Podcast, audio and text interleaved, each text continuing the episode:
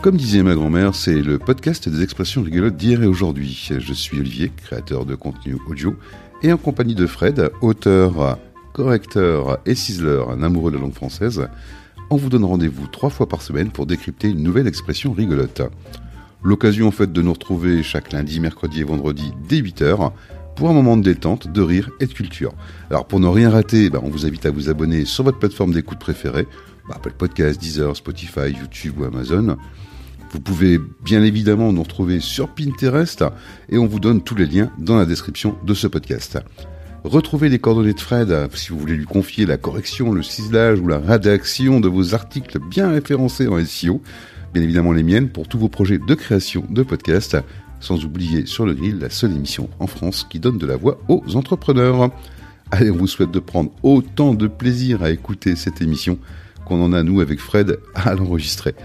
On vous souhaite une belle journée avec, comme disait ma grand-mère. Hein. Alors, on fait pas de pub hein, aujourd'hui, euh, c'est clair, même si effectivement, de par cette expression, euh, bah, on pourrait en faire un peu. Bonjour Fred. Bonjour Olivier. Aujourd'hui, je vous présente l'expression « il est beurré comme un petit lu ». beurré comme un petit lu. Il est complètement sous. Il est complètement sous. D'accord. Alors moi, j'adore le beurre, j'adore les petits lus, euh, mais euh, voilà, je connaissais pas en fait euh, cette expression sous cette forme-là. Euh, c'est c'est la seule expression qui veut dire ça ou il y a plein de synonymes Oui, hein bah il y a plein de synonymes hein, pour dire il est complètement sous. Tu peux dire c'est un beau vivier d'expressions d'ailleurs hein, qu'on pourrait expliquer. Hein, rond comme une queue de pelle, rond comme une barrique. Euh... comme un coin. oui, voilà. mais aujourd'hui, on va parler de l'expression être beurré comme un petit lu. Alors, le petit lu, la plupart des Français le connaissent, c'est ce petit biscuit rectangulaire avec des bords ondulés qu'on a tous grignoté dans notre jeunesse, les petits lus du goûter à 4 heures en rentrant de l'école, ou même plus tard le petit plaisir coupable avec un café devant la télé. Ah ouais, ça c'est vraiment un truc. Euh... Ah, c'est vraiment génial. Alors, tu rajoutes juste un petit peu, tu vois, de Nutella tartiné euh, dessus. Euh... Bon, je parle pas effectivement de, de mon poids ni des calories que je vais absorber, mais qu'est-ce que c'était bon, dis-moi. Eh oui. Alors, ce petit gâteau a été inventé par, euh, enfin, sous le nom de petit beurre. Appellation que l'on connaît d'ailleurs encore aujourd'hui, par un monsieur qui s'appelait Louis Lefebvre Utile. Ah, je peux te dire qu'il porte bien son nom parce que lui, il était bien utile. Hein. Exactement. En, donc, c'était en 1886 à Nantes. Lefebvre Utile, hein, donc euh, L-U, d'où le nom, Lu. Louis Lefebvre Utile, c'était un industriel nantais, donc, euh, né et mort à Nantes. Il est le fils d'un pâtissier qui avait lui-même fondé avec sa femme les industries Lu. Donc ils avaient déjà leur usine. En 1882, bah, il va racheter le, le, magasin de ses parents, après avoir passé un peu de temps à Londres pour étudier les biscuits anglais, chers aux Britanniques amateurs de thé, hein, ces fameux euh, biscuits anglais qu'on prend quand on prend un thé. Donc il va créer une usine hein, carrément sur les bords de la Loire et, et, il lance après cette étude donc le petit beurre. Mais ça en fait euh, ça a tout d'une véritable success story.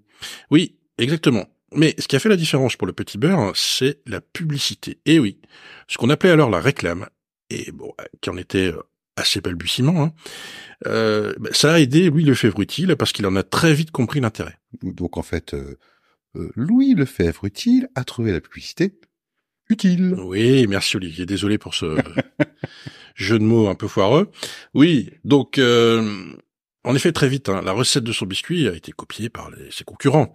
Alors du coup, ben, il a renommé son biscuit le véritable petit beurre et il a commencé à collaborer avec des affichistes, des graphistes et des illustrateurs de l'époque.